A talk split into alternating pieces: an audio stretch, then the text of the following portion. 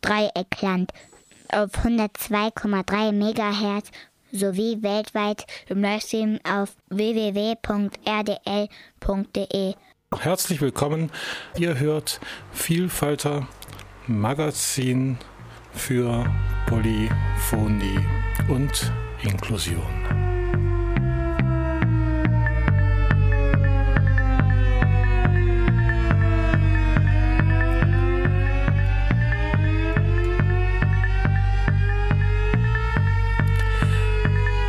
Vielfalter Magazin für Polyphonie und Inklusion ist eine Sendung im Gruppenradio von Radio Dreieckland und ist regelmäßig zu hören am vierten und am letzten Donnerstag des Monats um 16 Uhr, beziehungsweise von 16 bis 17 Uhr und am ersten Montag des Monats von 20 bis 21 Uhr. Manche dieser Termine sind Wiederholungssendungen.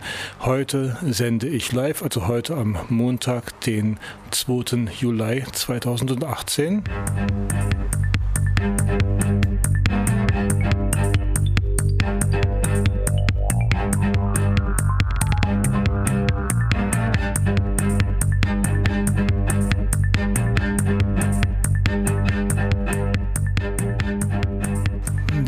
Nachdem ich vergangenen Donnerstag schon einen Eindruck hatte vom Recovery-Kongress in Bern, nämlich den Vortrag von Henriette Pier und Janine Berg-Pier, haben wir heute zwei Recovery-Geschichten, die ebenfalls auf dem vierten Internationalen Kongress für Recovery und seelische Gesundheit in Bern vorgetragen wurden.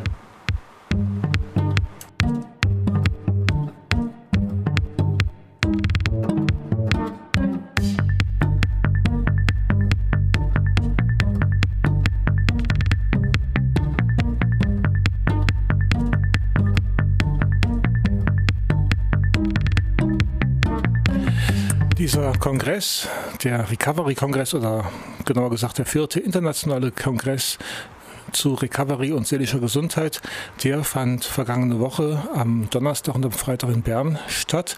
Und im Vorfeld gab es einen Aufruf mit dem Tenor Schickt uns eure Recovery-Geschichte. Einige Leute haben ihre Geschichte gesendet und drei davon wurden ausgewählt, die dann auf diesem Kongress vorgetragen wurden. Die Vorträger, Vorträgerinnen hatten jeweils eine halbe Stunde Zeit. Das heißt, zwei dieser Vorträge können wir in dieser Sendung hören.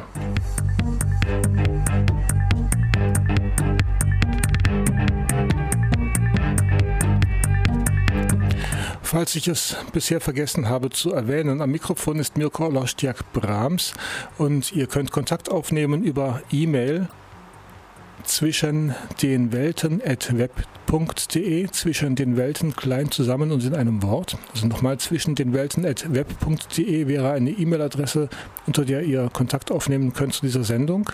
Oder vielfalter at rdl.de oder per Post an Vielfalter im Gruppenradio Radio Dreieckland Adlerstraße 12 79098 Freiburg und ihr könnt natürlich auch in dieser Sendung anrufen, solange eine der beiden Geschichten hier abgespielt wird.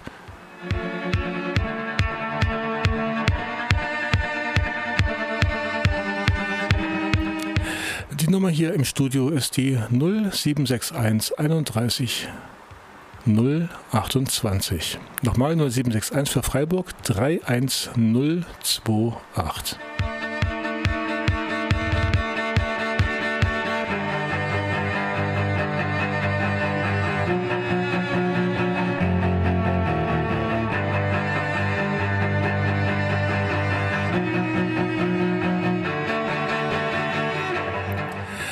Und die Musik hier im Hintergrund stammt wieder mal von Superdirt hoch 2 von dem Album Algorithms das Stück Gate. Das scheint mir so gut zu gefallen, dass ich das als Intro jetzt regelmäßig spiele und euch zu Gehör bringe.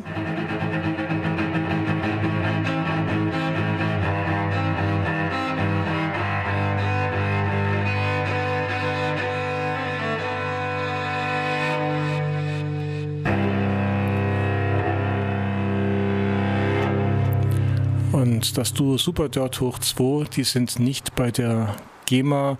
Das heißt, wir können diese Sendung unbeschwert im Netz stehen lassen. Und die Internetadresse, unter der ihr diese Sendung vielleicht nicht findet, aber die Lesungen, also alle drei Lesungen, sowohl von Claudia Talora als auch von Mirko Ollerstjerk Brahms als auch von Noemi Walser. Die Internetadresse heißt vielfalter.potspot.de. Wir fangen an mit dem Beitrag von Noemi Walser.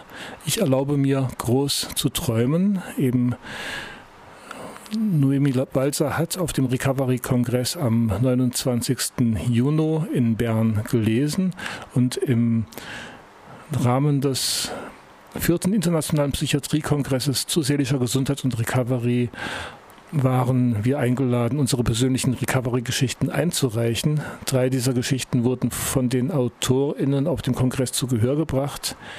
Und die erste Geschichte wurde von Noemi Walser vorgetragen auf ihrem Blog. Noemi erzählt, versucht sie so ein bisschen mit Humor über die schwere Thematik der Depression und emotionale Instabilität zu schreiben aus Sicht einer Betroffenen.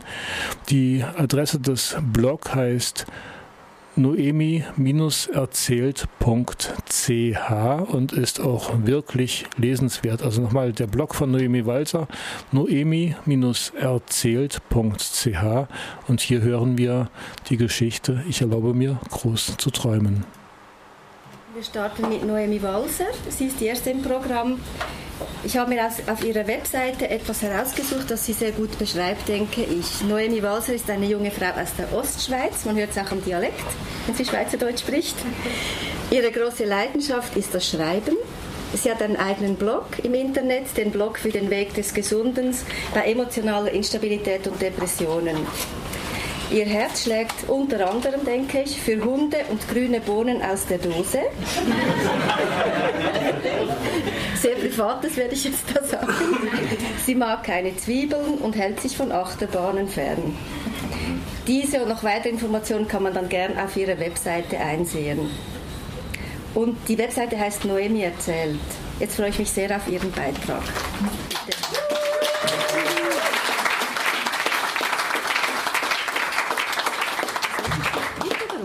Danke für die Einleitung.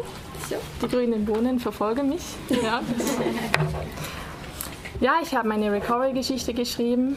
Sie heißt, ich erlaube mir, groß zu träumen. Ich ziehe die Türe hinter mir zu und lasse mich auf das fremde Bett fallen. Ich bin verzweifelt und erschöpft. Es ist der zweite Tag in meinem 17. Lebensjahr und der erste in der Jugendpsychiatrie. Der ausschlaggebende Punkt für meine Einweisung ist der Versuch, mein Leben zu beenden. Nach einer Krisenintervention im Kinderspital erlebe ich das erste Mal die Innenwelt einer Psychiatrie. Alles ist neu, auch mein seltsames Bild von den Fachpersonen. Aus irgendeinem Grund bin ich nämlich überzeugt, dass mich das Personal nur ansehen muss und sofort über mein Befinden Bescheid weiß. Meine zurückhaltende Art trägt wenig dazu bei, dass es mir besser geht.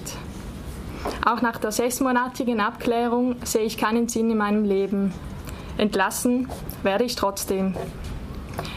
Der Scherbenhaufen in meinem Leben wird größer. Der Ausbildungsvertrag zur Sportartikelverkäuferin wird aufgelöst, doch die Arbeitslosigkeit ist das kleinste Problem. Ich kämpfe mit den Erinnerungen an belastende Ereignisse und meinen Schlafproblemen. Ich weiß nicht, ob ich am Morgen froh sein soll, die Nacht überstanden zu haben, oder ob ich traurig bin, einen weiteren Tag bewältigen zu müssen. Wo ich mich auch befinde und was ich auch mache, es ist normal, an Selbstmord zu denken. Die extremen Stimmungsschwankungen setzen mir so zu, dass meine Selbstverletzungen regelmäßig im Spital genäht werden müssen. Es macht mich traurig, dass die Narben mein ganzes Leben auf meiner Haut sichtbar sein werden. Also auch dann, wenn es eines Tages auf Arbeitssuche geht. Ich habe Angst vor der Reaktion, wenn ich meine Hautveränderungen nicht verstecken kann. Doch wie soll ich die große Lücke im Lebenslauf einem zukünftigen Arbeitgeber bloß erklären können? Noch trauriger macht mich die fehlende Perspektive, diese Lücke überhaupt einmal beenden zu können. Ich habe schlichtweg nichts, worüber ich am Ende des Tages stolz auf mich sein kann. Für die Arbeitslosenversicherung bin ich zu krank, für die Invalidenversicherung zu jung. Ich fühle mich unfähig, zur Gesellschaft zu gehören. Obwohl ich regelmäßig zur Gesprächstherapie gehe, bin ich mit meinem Leben komplett überfordert. Die nächsten Monate und Jahre sind durch verschiedene kürzere und längere Klinikaufenthalte geprägt. Das Bild von Fachpersonen mit Röntgenblick weicht langsam der Normalität und es gelingt mir, mich zu öffnen. Trotzdem scheint keine Therapieform zu wirken. Beinahe verzweifelt versuche ich durch Arbeit an Stabilität zu gewinnen. Doch bereits nach wenigen Wochen endet ein Praktikum mit einem Zusammenbruch im Spital. Die posttraumatische Belastungsstörung ist noch immer viel zu präsent. Ich drehe mich im Kreis. So sehr, dass meine Psychologin das Wort Abbruch tatsächlich ausspricht. Unvorstellbar, mein Leben ohne ihre Hilfe auch nur ansatzweise in den Griff zu bekommen. Nach einer kurzen Pause berichtet meine Psychologin über die Idee, zusammenlaufen zu gehen. Wie jetzt? Laufen? schießt es mir durch den Kopf. Ich weiß, dass sie eine leidenschaftliche Läuferin ist, aber dass Rumrennen eine Art Therapie sein könnte, ist mir neu. Ich sage zu. Ein bisschen auch, weil mir der Plan B fehlt. Also tauschen wir das Sitzungszimmer mit der Natur und das Gespräch mit Laufschuhen aus. Das mag vielleicht etwas romantisch klingen, ist es aber nicht ganz. Die neue Aktivität verbraucht viel Überwindung und ist wahnsinnig anstrengend. Doch das Gefühl danach, unter der Dusche, fühlt sich echt gut an. Ich habe meinen Körper gespürt und aus eigener Kraft etwas geschafft.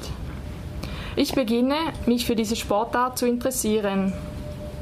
Durch das Laufen kann ich die Therapie im gewohnten Sitzungszimmer fortsetzen. Mehr noch. Ich erlaube mir zum ersten Mal, groß zu träumen. Ich träume von einer gesunden Noemi und beschließe, alles dafür zu tun, damit dieser utopische Gedanke eines Tages Wirklichkeit werden kann.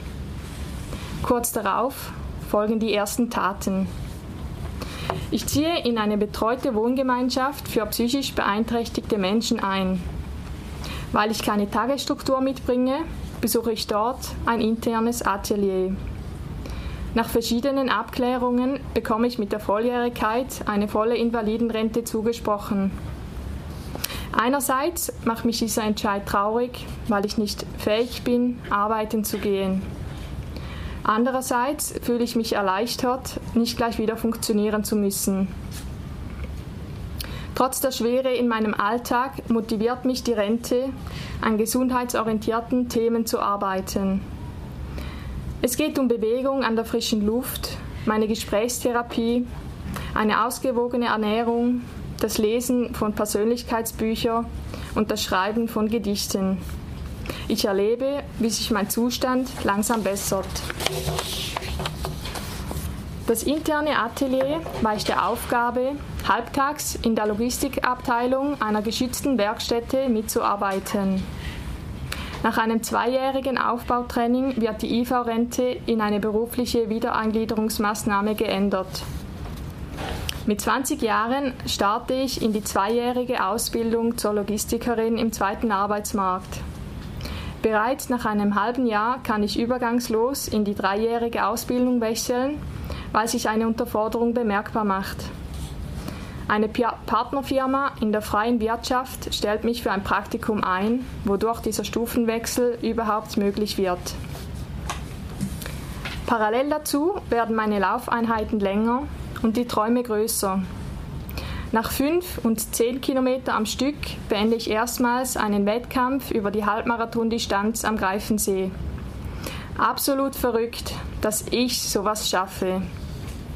Dieses wunderbare Gefühl brauche ich, um das nächste große Ziel in Angriff zu nehmen. Eine EMDR-Traumatherapie. Nach der erfolgreichen Stabilisierungsphase beginne ich, den sexuellen Übergriffen in meiner Vergangenheit die Dramatik zu nehmen. Diese Therapieform verbraucht enorm viel Energie. Ich werde gefühlsmäßig zwischen Kindheit und Prüfungen in der Berufsschule ständig hin und her gerissen. Umso dankbarer bin ich für das Umfeld, das ich habe. Da ist die Bezugsperson auf der Wohngruppe, meine Psychologin, meine Familie und Freunde. Nach einem halben Jahr wird mein Erleben tatsächlich leichter. Die Nächte werden länger, die Tage angenehmer. Mein Wunsch nach dem Tod weicht, nach, weicht dem Wunsch nach Leben. Das Kapitel der Selbstverletzung kann ich nach fünf Jahren schließen. Mir geht es so gut, dass ich die betreute Wohnform nicht mehr benötige und ausziehe. Es handelt sich um ein Konkubinat, weil durch meinen Partner wunderbar viel Liebe in mein Leben kommt. Ein Jahr später schließe ich die Ausbildung zur Logistikerin sogar als Klassenbeste ab. Sofort finde ich eine Vollzeitstelle im ersten Arbeitsmarkt und bin nicht mehr abhängig von der Invalidenversicherung. Es ist ein wahnsinnig tolles Gefühl, endlich ein anerkanntes Fähigkeitszeugnis in den Händen zu halten, um meinen Lebensunterhalt selbst zu verdienen. Die Zeit zwischen den Therapiesitzungen wird länger, bis ich mich entscheide, gar keine Therapie mehr zu benötigen. Groß zu träumen wird beinahe ein Hobby von mir, denn es läuft bei mir, also wortwörtlich. Ich bereite mich auf meinen ersten Marathonlauf vor, die Königsdisziplin der Läufe, wie mir gesagt wird. Ein Ziel, das unerreichbar scheint. Früher war ich froh, wenn ich mich aus dem Bett zwingen konnte. Und jetzt will ich völlig freiwillig 42 Kilometer durch die Natur laufen. Ja, ich will und kann es tatsächlich. Kurz vor meinem 23. Geburtstag laufe ich mit einem Dauergrinsen über die Ziellinie des Dreiländermarathons am Bodensee. Dieses Erlebnis berührt und bewegt mich zutiefst. Ich spüre, wie sich die Wörter Lebensqualität und Gesundheit anfühlen. Das ist mehr als ein gesellschaftlich anerkannter Alltag. Ich habe endlich so etwas wie ein Leben. Dieser Abschnitt meines Lebens kröne ich ein halbes Jahr später mit einem erfolgreichen Ultralauf über 50 Kilometer am Bielersee. Auf einmal habe ich so viel Energie, dass ich beginne, noch größer zu träumen. Schon lange schlummert der Traum einer Ausbildung zur Sozialpädagogin in mir. Wenn nicht jetzt, wann dann? sage ich mir und kündige meine Vollzeitstelle als Logistikerin. Überglücklich unterschreibe ich ein Jahrespraktikum mit anschließendem Ausbildungsvertrag. Ich bin auf dem Höhepunkt meines bisherigen Lebens. Spätestens ab dem ersten Arbeitstag als Vorpraktikantin sehe ich mich offiziell als geheilt. Die Frage danach, ob ich jetzt gesund bin, scheint überflüssig. Schließlich bin ich jetzt auf der anderen Seite. Mein neuer Arbeitsalltag gefällt mir und ich bin unglaublich motiviert. Erfolgreich beende ich die Aufnahmeprüfungen in der Schule und steige ein Jahr später, wie geplant, in mein berufsbegleitendes Studium ein. Obwohl ich mich von meinem Partner trenne und wegen des geringen Einkommens zu meiner Mutter ziehe, bleibt meine berufliche Welt unversehrt. Zumindest von außen. Denn innerlich plagt mich die Angst, den erkämpften Status wieder zu verlieren. Ich strenge mich doppelt an und spüre, wie ich meine Ansprüche an mich selbst immer weiter nach oben setze. Ich feile so an meiner Rolle als Studentin, dass ich gar nicht mehr wahrnehme, wie die Laufeinheiten in meiner Freizeit drastisch abnehmen und sich kurze Zeit später ganz einstellen. Die ersten schlaflosen Nächte bagatellisiere ich, auch die stärker werdenden Stimmungsschwankungen schiebe ich auf die Mondkonstellation. Die lang anhaltenden Schwindelanfälle bringen mich völlig außer Kontrolle, sodass ich bei der Arbeit fehle. Die Ärzte schieben meine Symptome auf den Studienstress. Ich stecke fest in meinen eigenen Schuhen und in der eigenen Haut, in der ich mich nicht wohlfühle. Verzweifelt wende ich mich an meine ehemalige Psychologin. Trotzdem halte ich daran fest, als angehende Sozialpädagogin auf der gesunden Seite zu sein.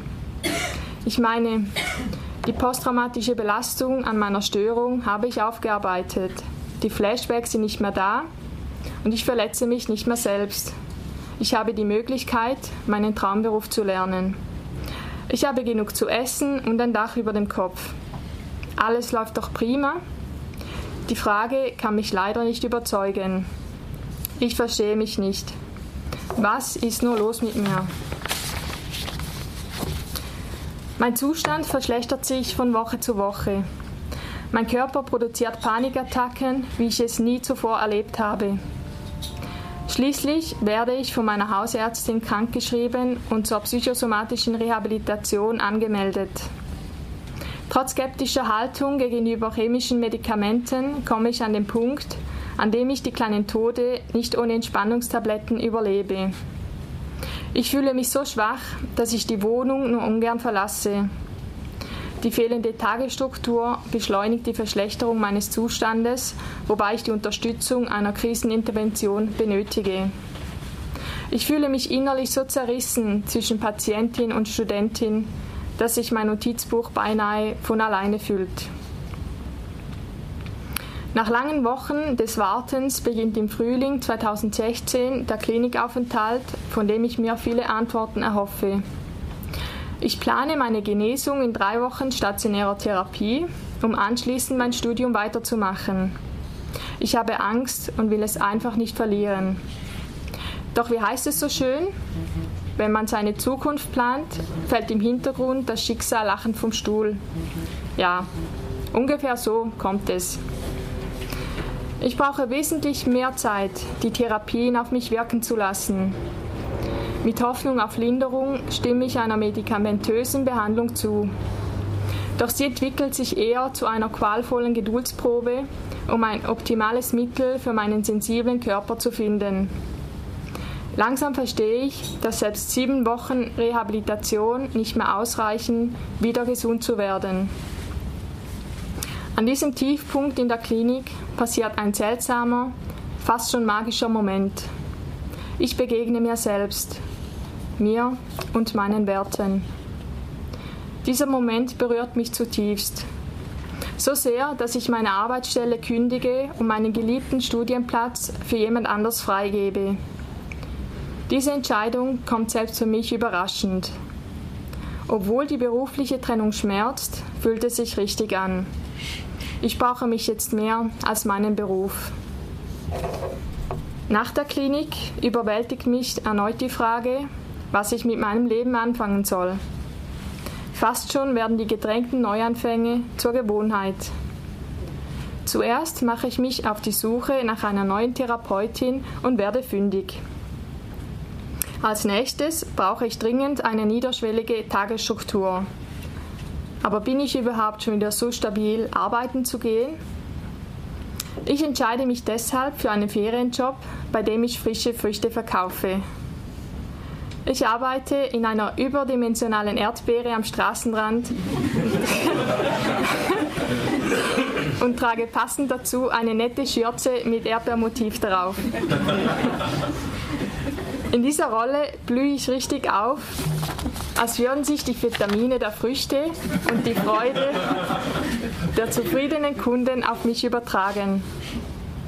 Ich starte mit einem 20% Pensum und steige, steigere wenige Wochen später bis auf 80%.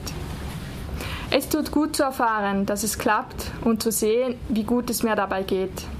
Das ist sozusagen meine persönliche Wiedereingliederungsmaßnahme, nur ohne Invalidenversicherung. Danach flutscht es nur so in meinem Leben. Im Sommer 2016 finde ich übergangslos eine unbefristete Arbeitsstelle als Logistikerin in einer Firma mit Naturprodukten. Ich entscheide mich für den erlernten Beruf und einen Arbeitsplatz, bei dem der Gesundheitsgedanke absolut im Zentrum steht. Mein Bauchgefühl ist so überzeugt vom eingeschlagenen Weg, dass ich noch während der Probezeit die Zusage für meine Traumwohnung erhalte und umziehe. Durch die positiven Erle Ereignisse lerne ich endlich zu verstehen, dass das Leben immer für und nie gegen mich ist. Ich erkenne, dass es, sich, dass es sich beim Studium um Loslassen und nicht um Verluste handelt. Mit diesem Gefühl geht es mir immer besser. Ich setze die chemischen Medikamente wieder ab und beende sechs Monate nach Klinikaustritt den nächsten Marathonlauf. Bin ich jetzt also wieder gesund oder geheilt? Ich denke, es geht vielmehr um die Frage, was mir in meinem Leben immer wieder auf die Beine geholfen hat. Deshalb formuliere ich diese Frage etwas passender. Was bedeutet Recovery für mich? In den drei Jahren, in denen ich in der therapeutischen Wohngemeinschaft wohne, habe ich das Glück, wohlwollende Menschen um mich zu haben. Vor allem bewundere ich zwei Fachpersonen, wie sie den Humor in ihren Alltag integrieren. Ich beobachte sie ganz genau und beginne, mich in gewissen Situationen gleich zu verhalten. Spannenderweise erlebe ich, wie ein unglaublich kräftezehrender Alltag mit Humor tatsächlich erträglicher wird. Auch die Arbeit mit meiner Bezugsperson auf der Wohngruppe ist für mich von unschätzbarem Wert. Diese Person prägt mich im positiven Sinne. Sie glaubt so ausdauernd und zielstrebig an mich, dass auch ich langsam beginne, an mich selbst zu glauben. Mit den erreichten Zielen wie den Lehrabschluss, sportliche Wettkämpfe oder die eigene Wohnung steigt auch das Vertrauen in mich selbst. Die Schublade mit den Überzeugungen, nur die anderen können das, ich bin nicht gut genug und ich bin zu krank dafür, wird kleiner. Ein weiterer Punkt für meine Genesung stellt der Sport für mich dar. Durch die Bewegung entsteht im jungen Erwachsenenalter die längst überfällige und wichtige Beziehung zu meinem Körper. Vor allem in der Anfangszeit profitiere ich enorm vom Laufen. Selbst wenn ich nur 14 Minuten mit Gehpausen unterwegs bin, stellt sich das Gefühl ein, etwas geschafft zu haben. Ganz egal, welche Geschichte sich im Außen gerade abspielt. Ich weiß, dass ich die sportlichen Aktivitäten so gestalten kann, wie ich es möchte. Das Gefühl der Selbstbestimmung wirkt sich stärkend auf mein Selbstwertgefühl aus. Was ist nur los mit mir? Eine der größten Fragen stelle ich mir zwischen Studium und Panikattacke. In der psychosomatischen Klinik finde ich die Antwort, nach der ich so lange gesucht habe. Es ist aber nicht nur die fachliche Erklärung der rezidivierenden depressiven Störung oder der akzentuierten Persönlichkeitszüge vom emotional instabilen Typus. Es ist vielmehr die Art, wie die Fachpersonen es zu mir sagen. Wohlwollend, ermutigend und mit ganz viel Wertschätzung. Die Worte fühlen sich heilend an und beginnen von innen heraus ihre Wirkung zu entfalten. Mit diesem Gefühl glaube ich daran, dass ich trotz der Diagnosen oder gerade deswegen auch ein schönes Leben haben kann. Ich brauche keine Standortgespräche oder obligatorischen Zwischenberichte mehr, um meinen Gesundheitszustand zu messen. Es sind die scheinbar kleinen Dinge, die in der Summe zu meiner Gesundung beitragen. Es ist das Gefühl, wenn ich aus dem Sitzungszimmer meiner Therapeutin laufe und spüre, einen Schritt weiter zu sein. Ein Lächeln auf den Lippen zu tragen, ohne einen Grund dafür zu brauchen. Psychopharmaka nur noch bei akuten Krisen einzunehmen und wenn es mir gelingt, ruhig und achtsam meinem Atem zu folgen. Es ist auch das Gefühl, so zu sein, wie ich bin und trotzdem Freunde zu haben. Recovery bedeutet für mich ein Weg, ein Prozess. Es ist der Weg, das eigene Leben so umzugestalten, dass die krisengeschüttelten Zeiten weniger werden. Es ist das Annehmen meiner introvertierten Art und die Annäherung zu meinem sensiblen Körper. Das Gefühl, nicht gleich in Panik zu verfallen, wenn herausfordernde Tage bewältigt werden möchten. Es ist die Schwankung zwischen Marathonlaufen und Panikattacke, zwischen depressiver Episode und der Erlaubnis, von meiner eigenen Gesundheit zu träumen. Und wenn immer ich denke, ich kann nicht mehr, dann erinnert mich der Recovery-Gedanke mit ganz viel Mitgefühl daran, dass ich auch nicht mehr muss. Vielmehr möchte ich etwas tun. Schreiben zum Beispiel. Da es zu meiner Lebensqualität beiträgt, erzähle ich offen und mit einer Prise Humor, über meine persönlichen Erlebnisse und Experimente im Dschungel des Gesundwerdens auf einem Blog im Internet. Er soll interessierten Menschen Mut schenken und mich durch emotionale Täler bis hin zu neuen Träumen begleiten. So ein neuer Traum findet heute statt. Meine Geschichte mit Ihnen teilen zu dürfen, macht mich sehr dankbar, denn Ihre Aufmerksamkeit bedeutet Recovery für mich. Herzlichen Dank.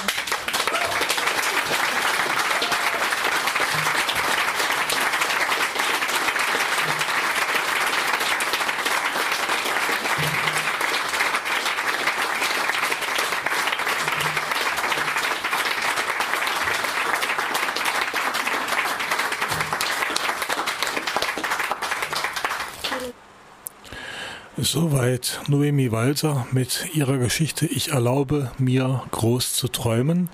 Eine Aufnahme von dem Recovery-Kongress am 29.06. in Bern. Bevor wir jetzt zu der nächsten Geschichte überleiten, hören wir ein Stück von Früchte des Zorns. Du bist größer, als du denkst.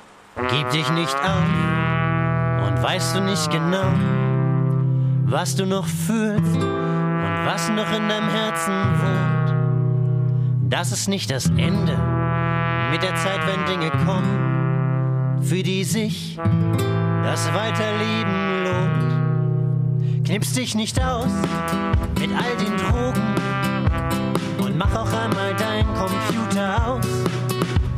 Und hast du auch dich selbst und andere betrogen? Komm, wir suchen einen Weg heraus. Schmeiß dich nicht weg und wenn du auch am Boden liegst und wenn du nicht mehr kannst, dann ruh dich aus. Tu dir nicht weh und wenn du auch verzweifelt bist, tritt dir doch nicht noch selber in den Bauch. Schrei es heraus, mach was kaputt. Vielleicht hilft das heute einfach durch die Nacht. Ich weiß, auf Dauer ist das keine Lösung. Aber vielleicht verliert die Ohnmacht dadurch etwas Macht. Und wenn du glaubst, dass das schon das Ende ist, du bist größer als du bist. Und scheint alles auch so grau und unendlich trist. Du bist größer als du bist. Du bist größer, du bist größer, du bist größer als du bist. Du bist größer Du bist größer, du bist größer als du bist.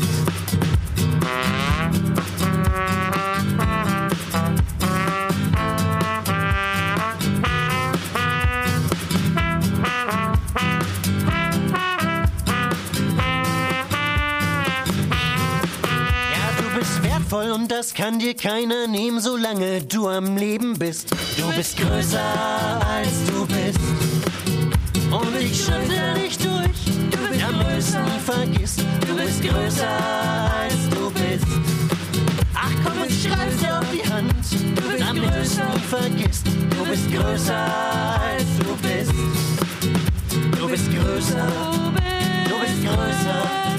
Du bist größer als du bist. Du bist größer. Du bist größer. Du bist stärker als du bist. Früchte des Zorns, du bist größer.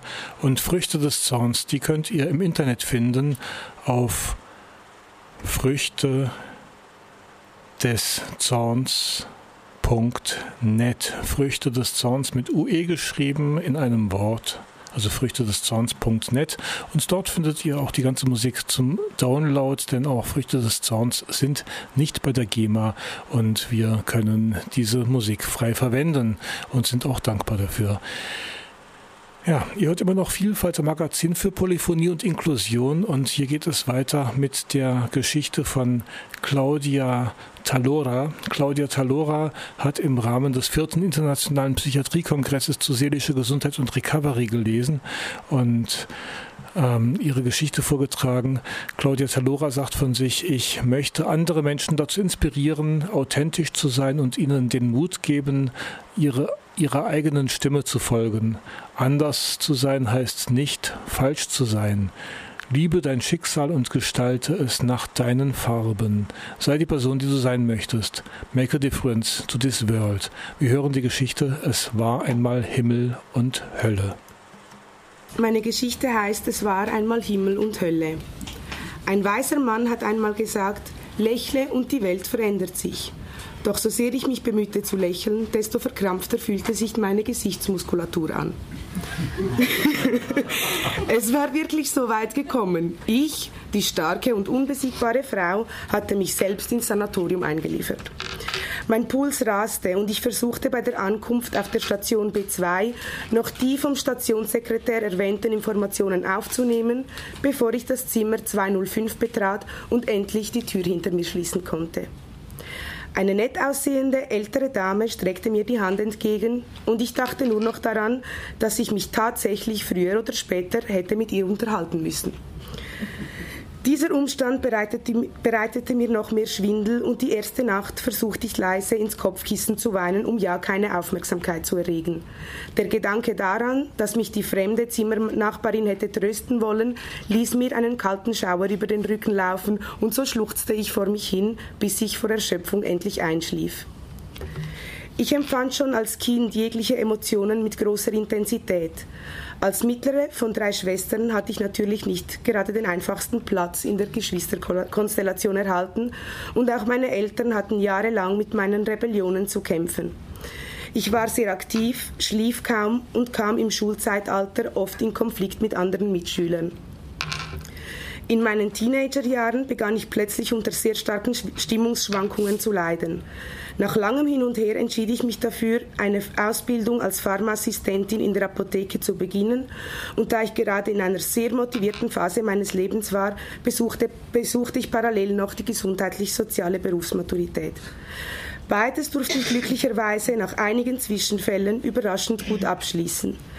Diese Zwischenfälle waren durch meine sich schnell wechselnden Stimmungsschwankungen gekennzeichnet, die schlussendlich zu einer Vertragsauflösung eines nicht sehr empathischen Arbeitgebers kurz vor der Lehrabschlussprüfung führten. Naja, so viel dazu. Zu Risiken und Nebenwirkungen fressen Sie die Packungsbeilage und erschlagen Sie den Apotheker.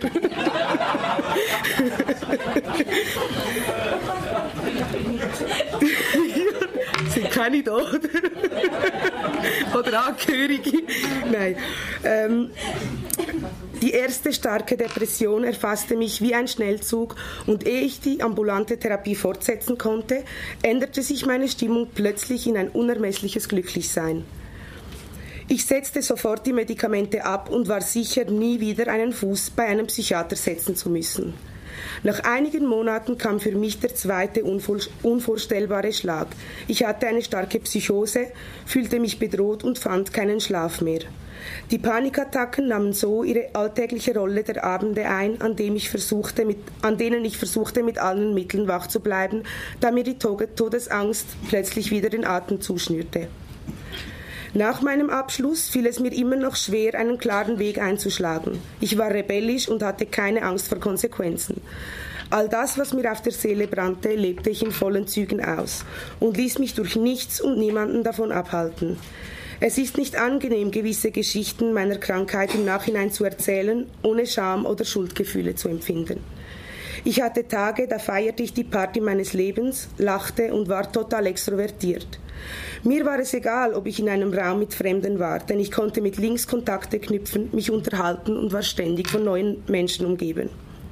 Kaufräusche kamen noch dazu und zu Hause wartete ein Stapel ungeöffneter Briefe, Verwarnungen und Betreibungen auf mich. Inkassobüro, Rechnung, Werbung, Straßenverkehrsamt. So sortierte ich die Post, ohne sie zu öffnen, und warf sie in eine Ecke oder direkt in den Müll. Bei der Arbeit schaffte ich es zu Hause nach Feierabend noch 250 Kundenmails von Tag zu Tag bis in die Nacht hinein zu beantworten.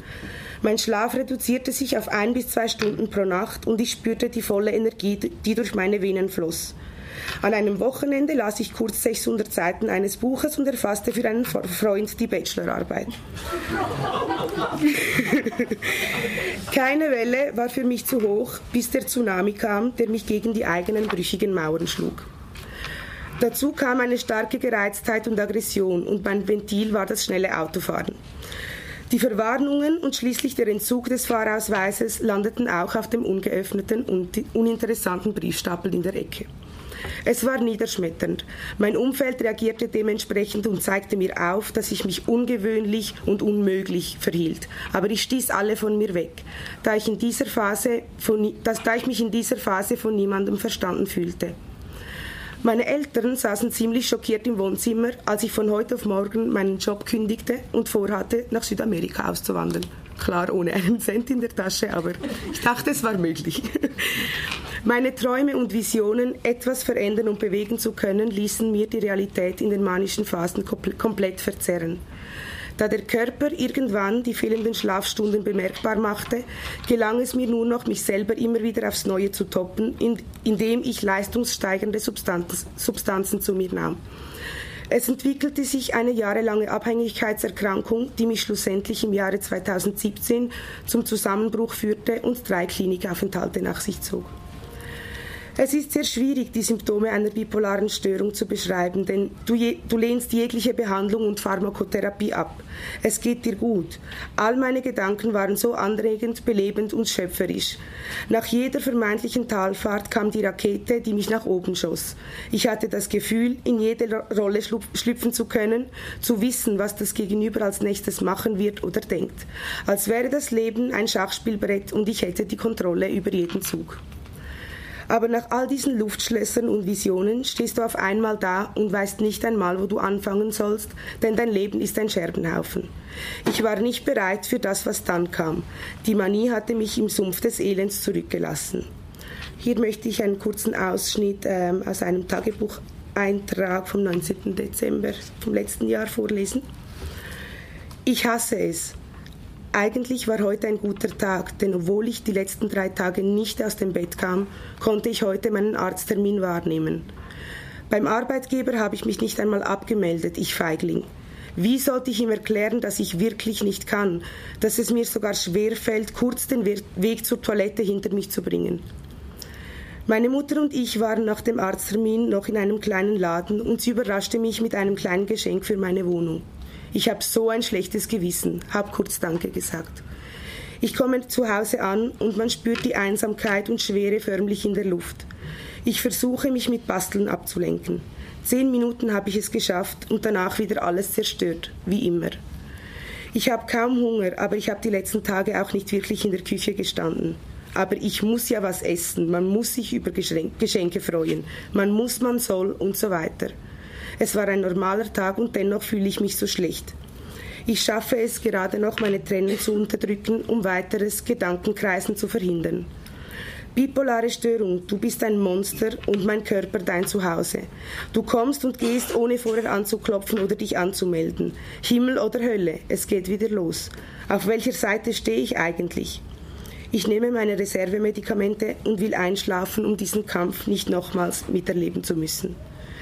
Alle meinen, seit ich die Medikamente nehme, sei ich ruhiger geworden. Aber es fühlt sich einfach nicht natürlich an, so gefühlslos und gedämpft. Ich vermisse die Unbeschwertheit der Manie. Was ist richtig, was ist falsch? Ich sitze am Esstisch und tippe diese Buchstaben und Sätze ein. Doch für was oder für wen? Wenn ich es heute noch schaffe, in meinem Bett einzuschlafen und bis morgen zu existieren, dann ja, war es eigentlich ein guter Tag. Mit der Zeit sehnte ich mich nach Ruhe und innerem Seelenfrieden. Mein Motto Alles oder nichts hat mich stets wie ein Schatten verfolgt und meine Lebensweise nicht vereinfacht. Der Kampf zwischen den Extremen bereitete mir Trauer, Wut und Verzweiflung.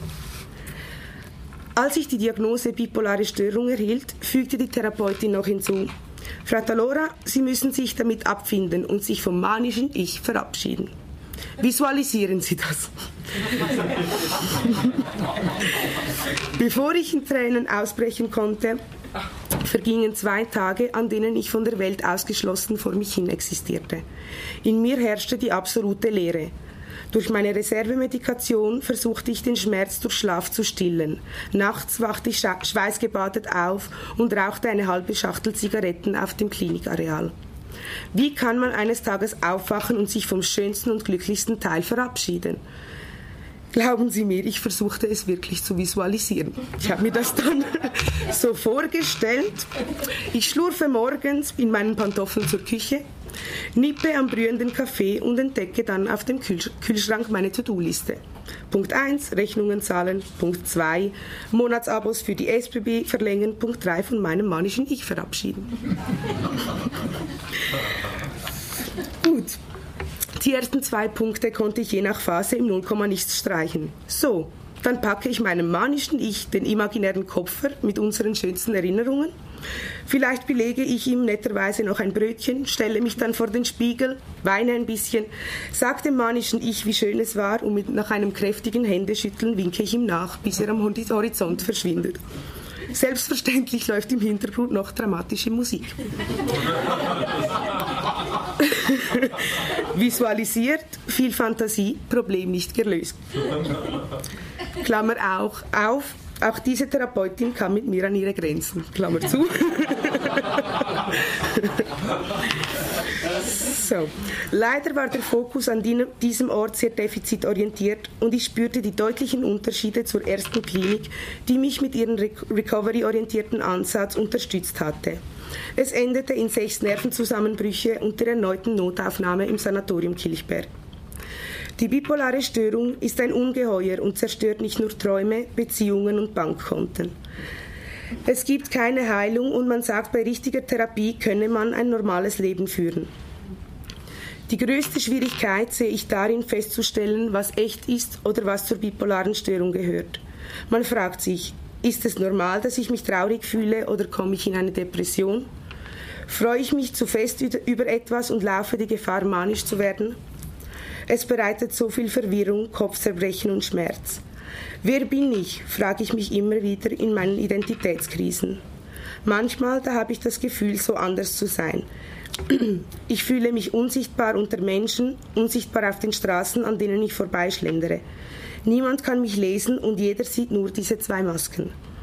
Ich gab mich selbst auf, denn ich hatte keine Kraft mehr, auf den beiden Fronten zu kämpfen ein Ich sehe dich, deinen Schmerz und deine Narben, du brauchst mir nichts zu erklären, das, das habe ich mich in den Schlaf, mir in den schlaflosen Nächten gewünscht.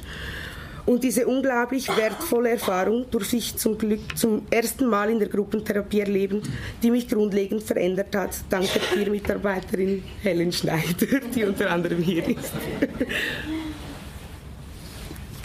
ist gerade ein bisschen berührend, Entschuldigung.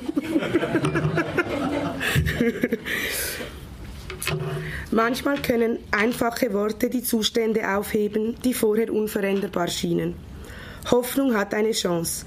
Der Anfang liegt im Kleinen, sei der Schritt doch noch so minim und ängstlich.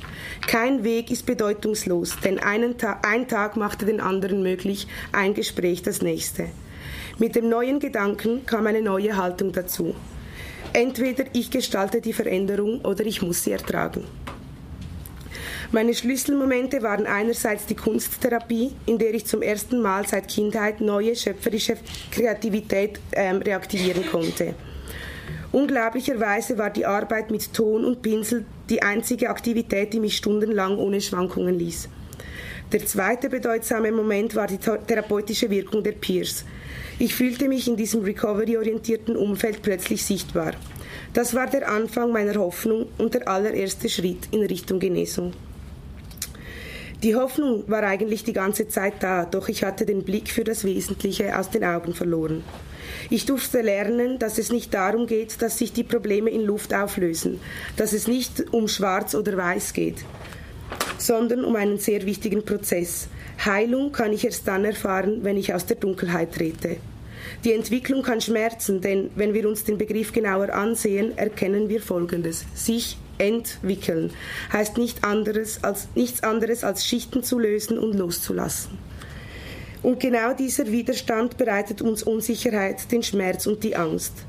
Aber diese Gefühle helfen uns, auf der rasenden Autobahn des Lebens anzuhalten und uns neu zu orientieren.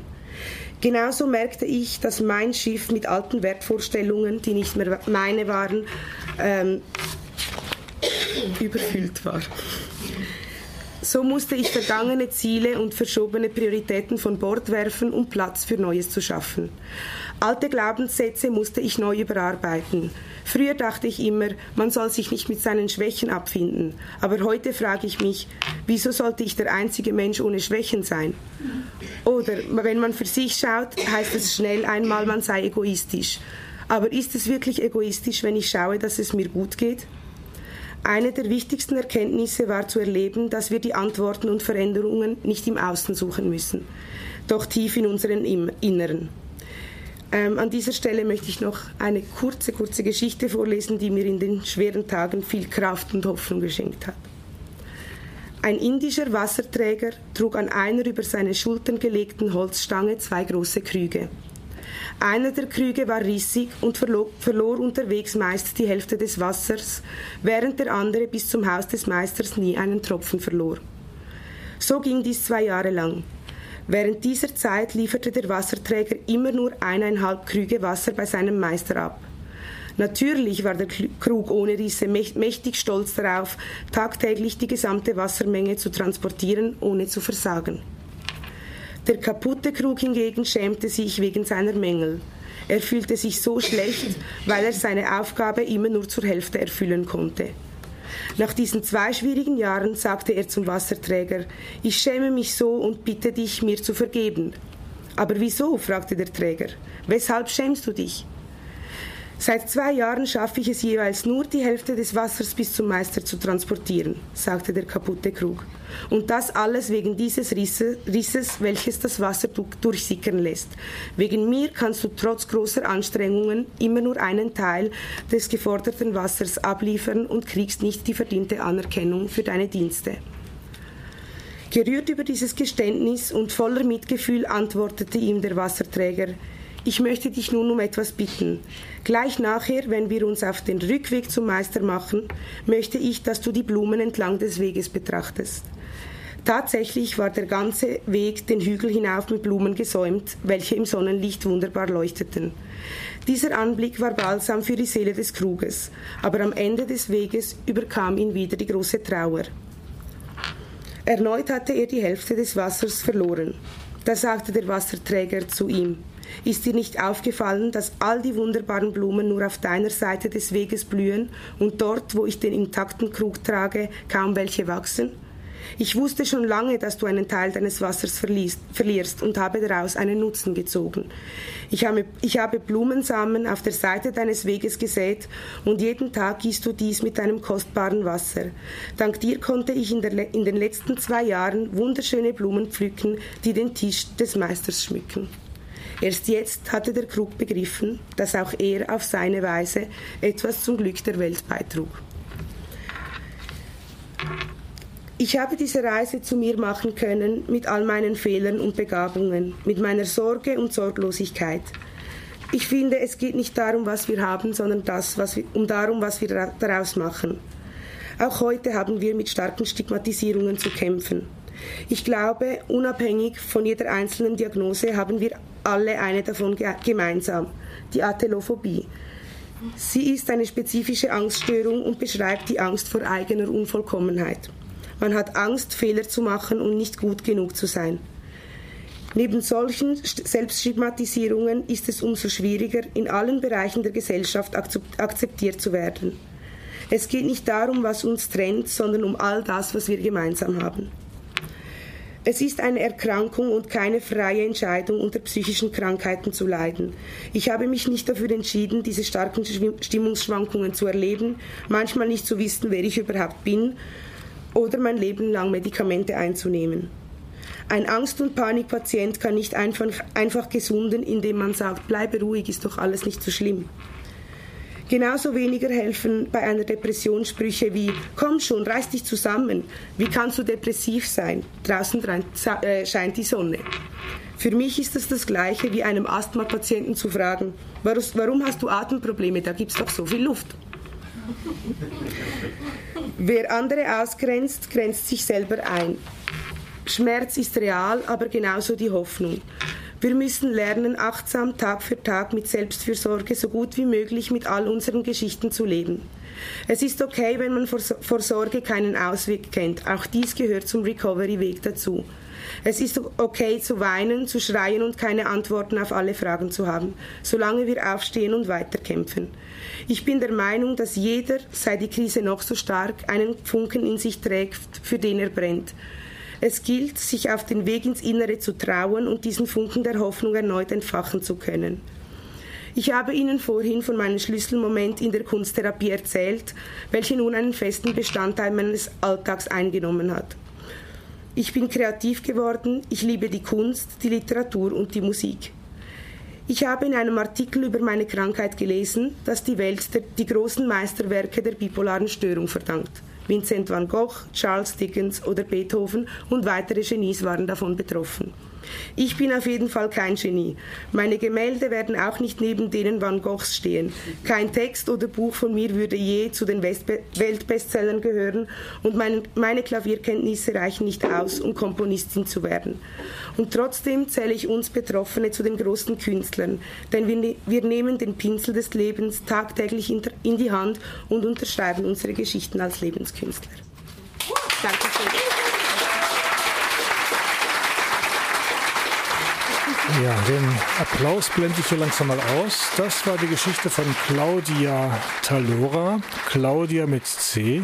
Claudia Talora, es war einmal Himmel und Hölle. Claudia Talora stammt aus der Schweiz, aus dem Aargau und oder lebt dort und sie hat ihre Geschichte auf dem vierten internationalen Psychiatriekongress zu seelischer Gesundheit und Recovery vorgelesen.